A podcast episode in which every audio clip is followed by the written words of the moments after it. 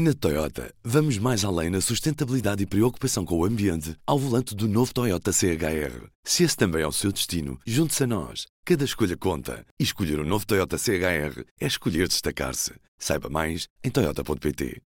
Viva! É um prejuízo histórico para a companhia aérea portuguesa. A TAP terminou o ano passado com um prejuízo recorde de 1.599 milhões de euros. O número ainda pior do que os 1.230 milhões de euros de prejuízo em 2020, um ano que foi marcado pela pandemia e também por fortes restrições nas viagens. Está com o P24. Eu sou o Ruben Martins. E eu, a Carolina Amado. Antes de tudo, P24. O seu dia começa aqui. Começa aqui. O impacto da reestruturação da companhia aérea explica parte dos resultados negativos registados neste ano passado. É assim que a própria TAP justifica este resultado historicamente negativo. Ainda assim, a companhia aérea, cujo maior acionista é o Estado português, com 72,5% da empresa, espera operar este verão a 90% face a 2019 sendo que já está a contratar.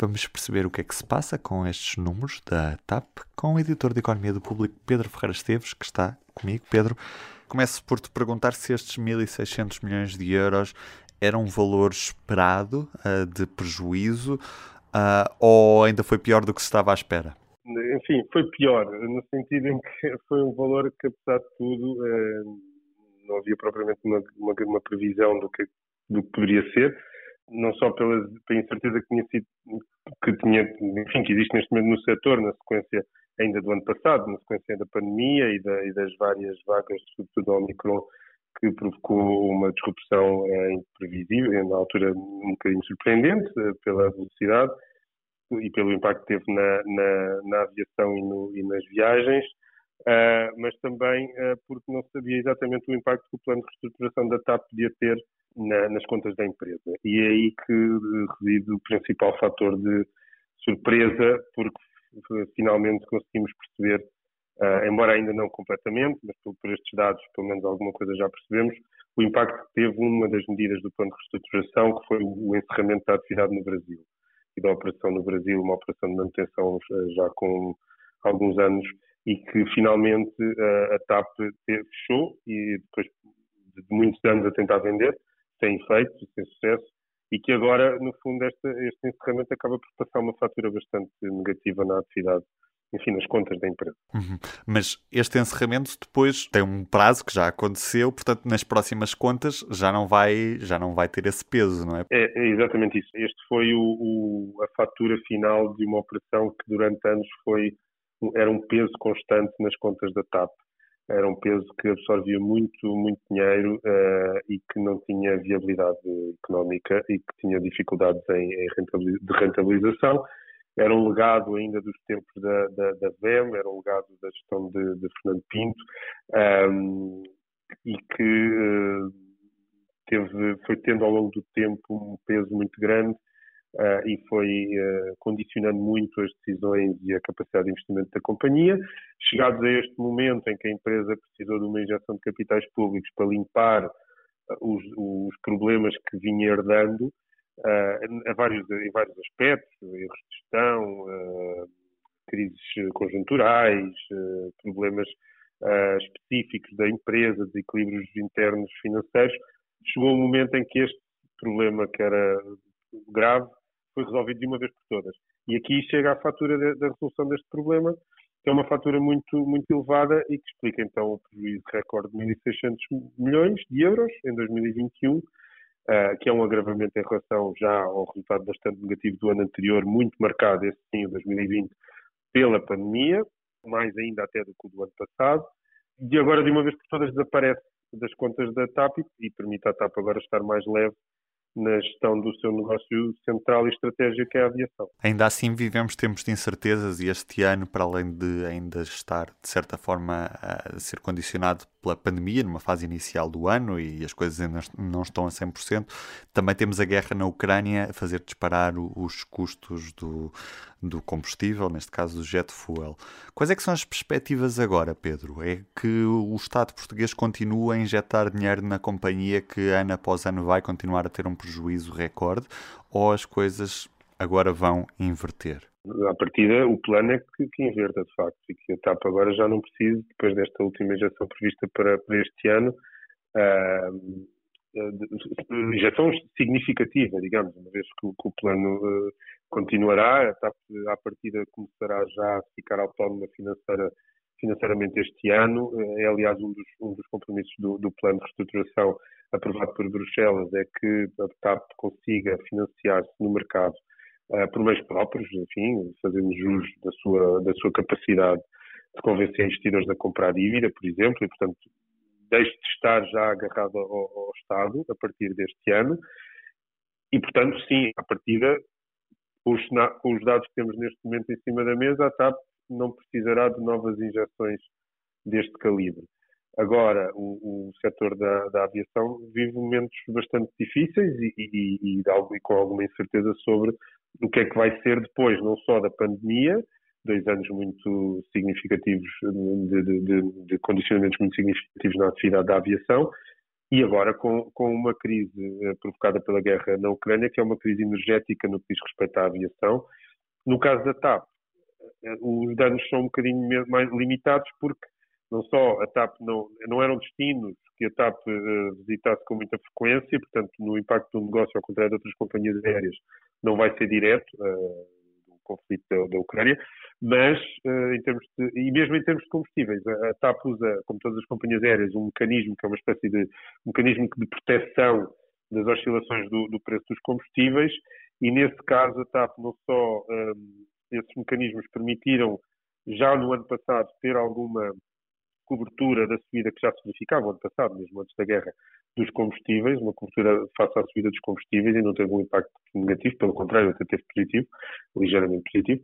Para este ano, para este exercício corrente, estima-se que a TAP vai continuar essa política de cobertura de jet fuel e que, de alguma forma, uh, consiga manter alguma proteção em relação a estas, estas subidas muito vincadas do preço do combustível. Agora, se estas subidas forem Neste momento ainda se olha para elas de forma conjuntural, muito ligada ao conflito que está em curso na Ucrânia. Mas quanto mais longo for esse impacto do conflito no preço dos combustíveis, maior será naturalmente o prejuízo que terá nas contas da TAP, independentemente de haver uma cobertura mais ou menos forte em relação a essas oscilações.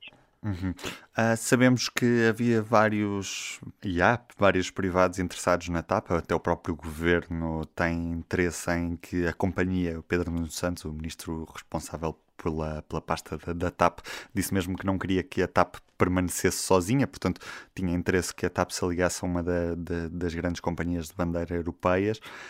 Um, qual é que é o estado deste processo de, de, venda da TAP neste momento, Pedro? Há negociações a acontecerem? As coisas estão paradas também muito por causa do conflito na Ucrânia? O que é que sabemos sobre isto? Não sabemos muita coisa, na realidade, para ser uhum. honesto. É verdade que houve notícias do interesse de companhias aéreas na, na, na, compra de capital da TAP, na entrada no capital da TAP. Essas informações nunca foram confirmadas oficialmente pelos interessados de forma taxativa, portanto, terá, terá havido algumas enfim, sondagens e terá havido alguma abertura para, para conversar e para negociar Uh, mas a realidade é que o processo uh, não, avançou, não, avançou, nos termos normais uh, processos desta natureza, não é? No fundo, com uma abertura de, de com processo organizado de abertura de capital, com manifestações de interesse, o que não podia, aliás não podia acontecer, tendo em conta que a TAP estava em pleno processo plano de reestruturação ainda por aprovar em Bruxelas, Uh, tendo em conta que, entretanto, uh, todo o setor da aviação estava afetado por uma pandemia uh, que mudou completamente, virou do avesso os, os, os, pressupostos económicos de todo o setor, de todas as potenciais interessadas na, na, na, na TAP, e também porque os interessados, e ninguém, na realidade, sabe que TAP é que vai recuperar deste, deste, deste contexto muito adverso que se abateu sobre a atividade de todo o setor e da própria TAP. A TAP já vinha num processo de degradação financeira grave, tinha, aliás, no qual o Brasil representava um fator particularmente importante, Uh, tinha alguma turbulência acionista com a privatização que depois foi revertida pelo atual governo uh, e que, entretanto, depois também a própria estratégia da, da, do acionista privado acabou por, por, falhar, na realidade, em termos de, de, de, de enfim, dos resultados que trouxe para, para a companhia. E, portanto, a TAP, antes mesmo da pandemia, já, estava, já tinha uma situação difícil, a pandemia agravou essa situação, operou um plano de reestruturação profundíssimo com danos muito significativos, até mesmo em termos de, de trabalhadores e rotas e estratégia comercial, uh, no mercado que é muito concorrencial. E, portanto, no final deste, disto tudo, até mesmo uh, depois da guerra, quando ela eventualmente acabar, ninguém sabe que TAP é que vai sobreviver. E, portanto, está neste momento a tentar vender uma companhia com este grau de incerteza e já vinha em perda antes mesmo destes fatores todos terem tornado um bocadinho caótico qualquer previsão, qualquer previsão estimativa sobre o futuro do setor, é particularmente difícil e pouco provável. Agora, a TAP tem interesse, já tinha interesse até pelo tipo de, de, de geografia em que se localiza, para alguns, para alguns dos principais protagonistas deste setor, mas daí até entrar uma companhia privada no capital da TAP vai uma grande distância, vamos aguardar os próximos passos. Da crise, da TAP, da guerra, e do próprio governo, que está agora a começar. O ministro Pedro Nuno Santos já conhece bem a pasta, conseguiu uma aprovação de um plano de reestruturação que era muito difícil. Estes planos são muito difíceis de aprovar em Bruxelas, porque são ajudas públicas e as ajudas públicas passam por um crivo muito exigente no tipo de medidas que são impostas para poder ser uh, implementadas, para poder haver essas injeções de dinheiro público. E, portanto, vamos esperar para ver o que é que acontece nos próximos, nos próximos tempos à TAP. Mas é certo que a companhia está já a recrutar para o verão, para assegurar um reforço da oferta nesta, neste verão IATA. É verdade, isso foi confirmado hoje pela Presidente da TAP, eh, que aliás fez estimativas particularmente, enfim, eh, otimistas, no sentido em que espera que no pico deste verão uh, da época alta, no verão, a época alta da aviação e do turismo, a companhia possa atingir 90% dos níveis que estava a atingir em 2019 antes da pandemia. Uh, é nesse sentido que são, serão repostas uma boa parte das rotas que existia antes, que foram suspensas pela pandemia, e também nesse sentido é também por isso que a TAP sente necessidade de fazer eh, cerca de 250 novas contratações, depois de um processo de, de, de corte de, de, custos que implicou a saída de milhares de, trabalhadores. Uh, é uma inversão nessa tendência, alguns até uh, poderão ser recrutados de volta, alguns dos, que, dos, trabalhadores que foram que saíram no âmbito desse despedimento. Um, vamos, é, é, um sinal de alguma recuperação, sim, é verdade, e isso é, é, é bom sinal, é uma, uma reanimação do, do setor da aviação, Uh, e, e também aí temos que aguardar para perceber forma é que isso é um, um efeito conjuntural da recuperação no verão, estimada para o verão, ou se é um ou, e, e se esse efeito será duradouro e poderá uh, voltar a ter voltar a ter efeitos positivos no futuro da TAP e, e esses, esses, trabalhadores continuarem uh, ao serviço da TAP durante mais, mais tempo e até vir a ser reforçada a equipa no futuro. Pedro, muito obrigado. Obrigado. Antes de fecharmos, apenas olhar para a manchete do público desta terça-feira. Claro, a imagem, grande destaque. Brasil arrasta TAP para prejuízo recorde de 1.600 milhões num ano. É o destaque fotográfico, com as escolas a receberem instruções para manter as máscaras no terceiro período como manchete. E do P24 é tudo por hoje. Eu sou o Ruben Martins e comigo esteve a Carolina Amado. Até amanhã. Até amanhã. O público fica no ouvido. Na Toyota, vamos mais além na sustentabilidade e preocupação com o ambiente ao volante do novo Toyota CHR. Se esse também é o seu destino, junte-se a nós. Cada escolha conta. E escolher o um novo Toyota CHR é escolher destacar-se. Saiba mais em Toyota.pt.